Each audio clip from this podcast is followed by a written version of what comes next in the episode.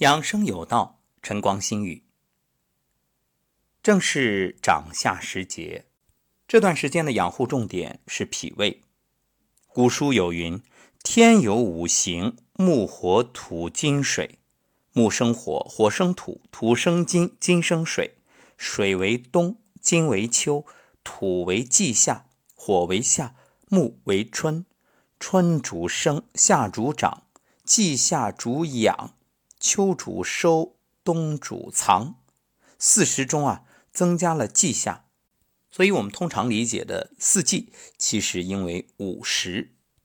无论是健康人，还是久病之人，最重要的养护都是脾胃。为什么？因为肾为先天之本，脾胃乃后天之本。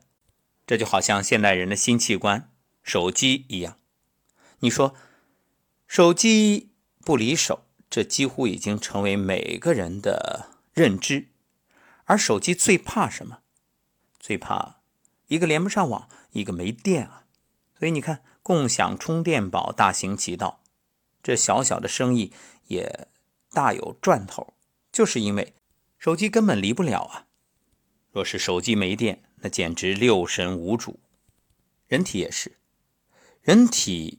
需要的各种能量都来源于日常饮食，脾胃的功能就在于将水谷精微，也就是食物中的精华吸收进来，然后呢运送到身体各部位。不过这里要特别强调啊，中医所讲的脾不是我们通常理解的脾脏，它是概括了胃、肠、肝、胆、胰这些消化器官的生理功能。如果你的脾胃功能健全，那么体丰肤泽、面色红润、四肢强劲、精力充沛。反过来，如果脾胃功能差，那肌肉消瘦、面色萎黄、四肢无力、神疲力乏。所以有经验的医生啊，一看你的体型、肤色、状态、气色，就知道你的脾胃好不好。中医说，百病皆由脾胃衰而生，而治脾胃即可安五脏，所以人人都要保养脾胃，尤其是有慢性病或者说身体不舒服的人，那首先就要调理脾胃。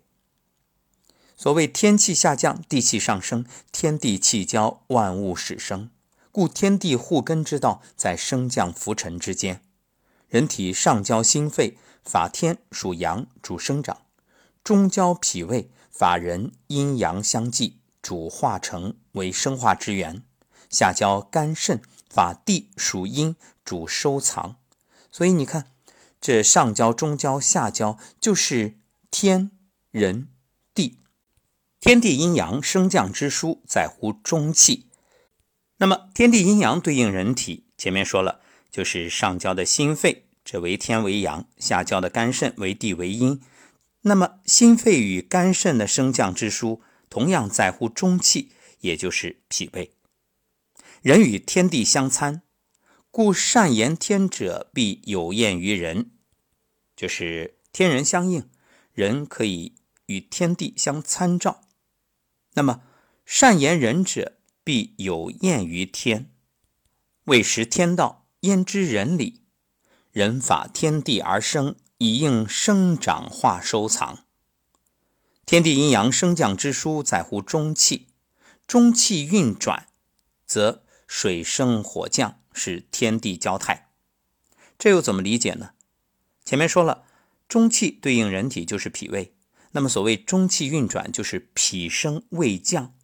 那么所谓的水生火降又是什么呢？水对应肾，火对应心。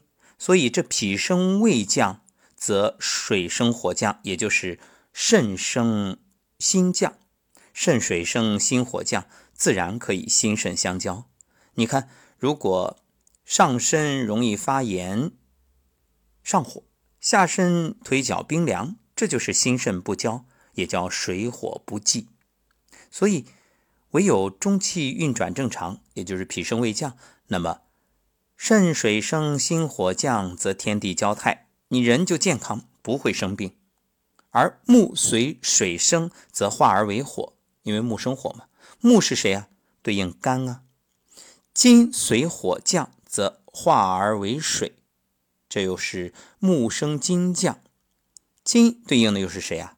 肺。于是水火既济，故中气者，天地阴阳升降之枢，护根之道。饮食入胃，其清气疏脾，转肺归心。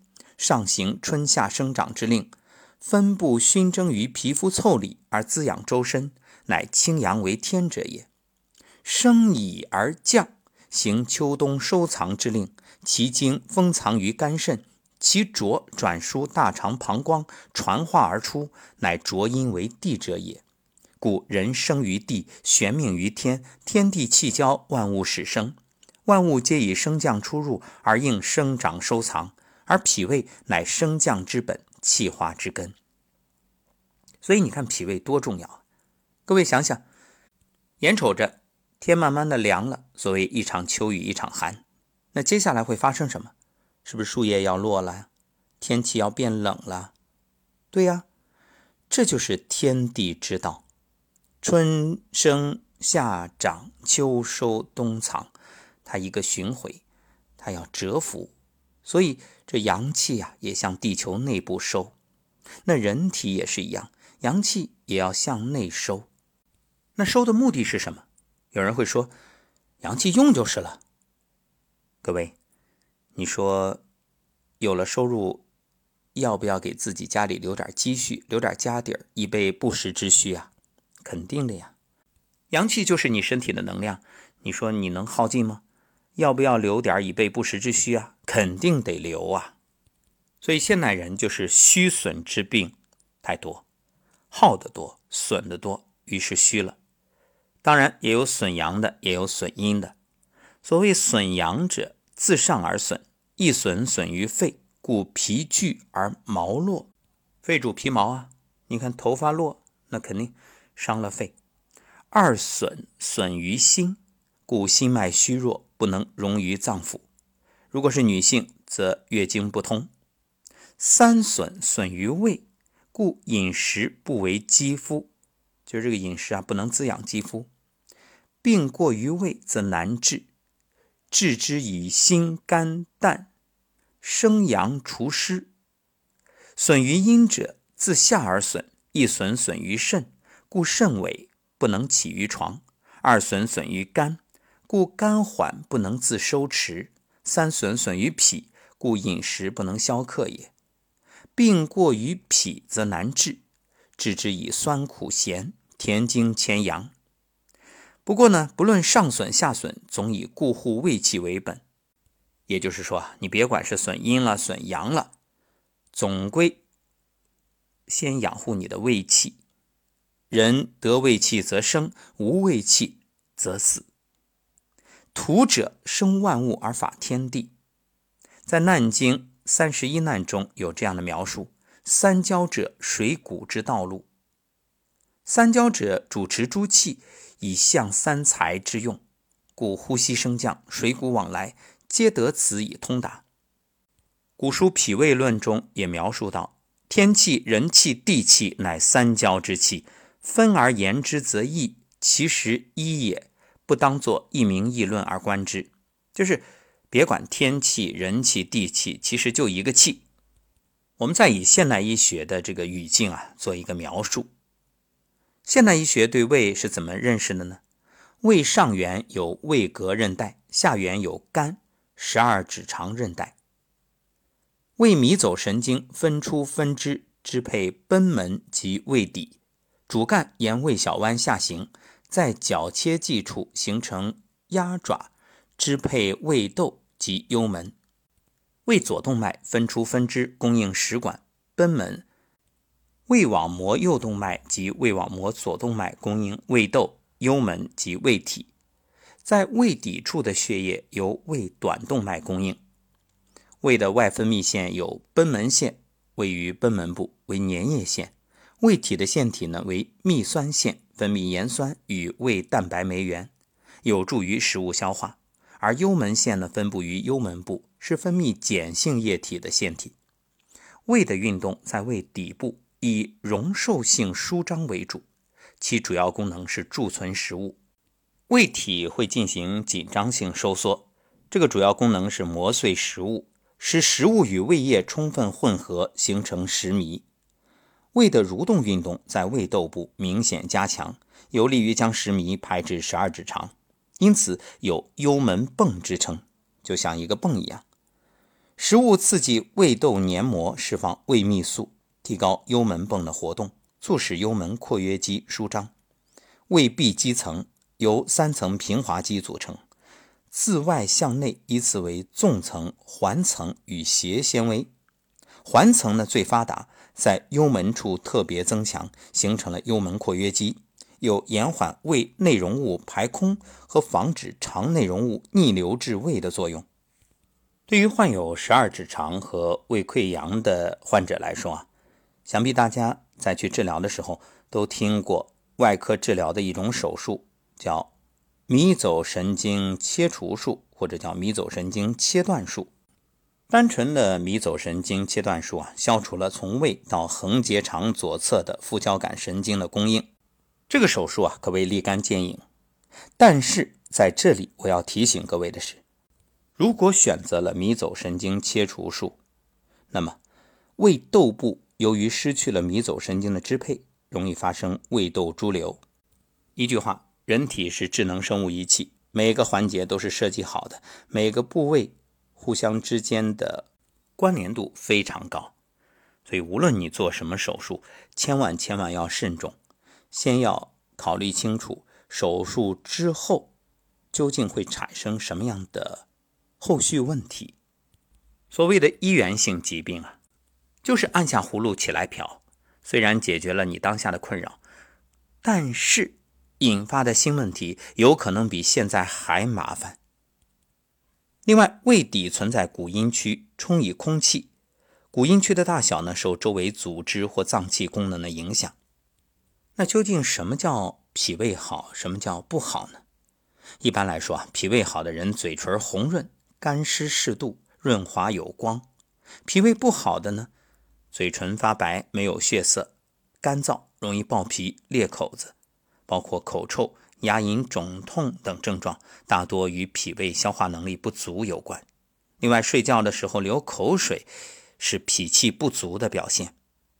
脾胃的经脉和人的鼻子相连，鼻腔干燥、嗅觉失灵、流清水鼻涕、鼻子出血，大多是脾胃虚弱导致。如果鼻翼发红，说明有胃热；鼻头发青，说明腹痛，脾胃功能不好。脾胃不好还容易导致气血不足，进而影响到肝。肝开窍于目，所以眼睛容易疲劳，看不清东西。另外，脾和人的体液的吸收关系很大。如果经常出现眼睛红肿、脸肿，也要怀疑脾的问题。脾胃虚弱导致人肾气不足，会表现为耳鸣、耳聋。另外，很多人脾胃不好是由于过度劳累或者情绪不佳引起的。尤其是春天肝火旺盛，人呢易怒，脾胃失调的人，春天啊常觉着身上没劲儿，手脚冰凉，有时候还会拉肚子。那么究竟有哪些原因会损伤脾胃呢？一个就是暴饮暴食，三餐没有规律，或冷或过热；还有呢就是湿热或者寒湿，脾被湿困。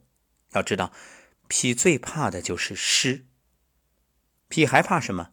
害怕你各种负面情绪、各种思虑、各种操劳，这恰恰是现代人最容易遇到的问题，就是每天啊满脑子都是事儿，甚至站桩的时候心都静不下来。